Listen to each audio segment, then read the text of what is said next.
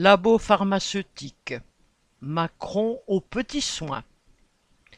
Dans le cadre de sa campagne dite de réindustrialisation du pays, le 13 juin, Macron s'est fendu d'un déplacement en Ardèche dans les locaux du laboratoire pharmaceutique à Il s'agissait d'annoncer des mesures, c'est-à-dire des aides, visant à relocaliser en France la production des médicaments.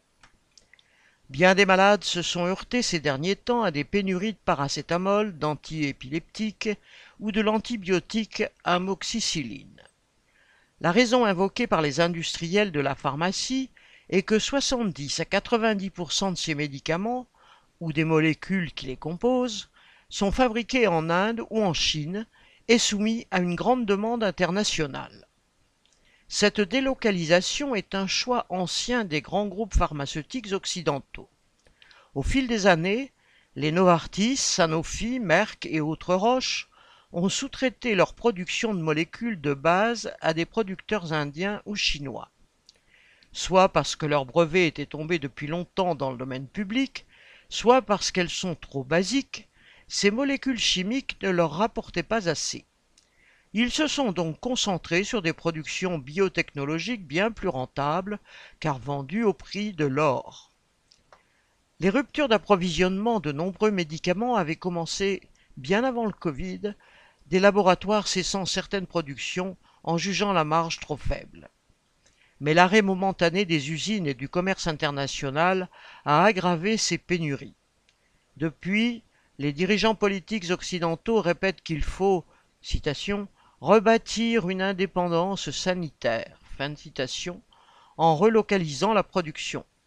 Ainsi, Macron a-t-il listé 450 médicaments vitaux dont l'approvisionnement devrait être sécurisé et une cinquantaine devraient être produits en France.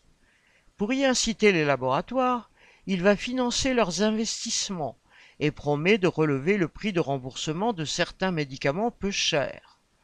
En pleine crise du Covid, le patron du richissime groupe Sanofi réclamait déjà un bonus sur le prix de chaque boîte Made in France.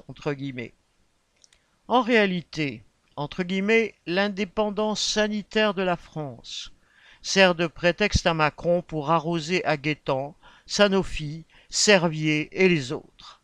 À la fin, ces laboratoires richissimes fabriqueront ce qu'ils voudront, où ils voudront, car ils produisent des profits avant de produire des médicaments. Quant à l'État, pas plus sous Macron que sous ses prédécesseurs, il ne défendra l'intérêt général.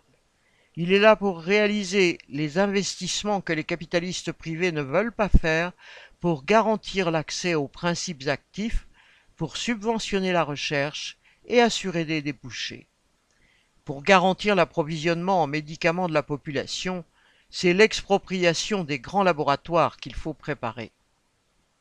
Xavier Lachaud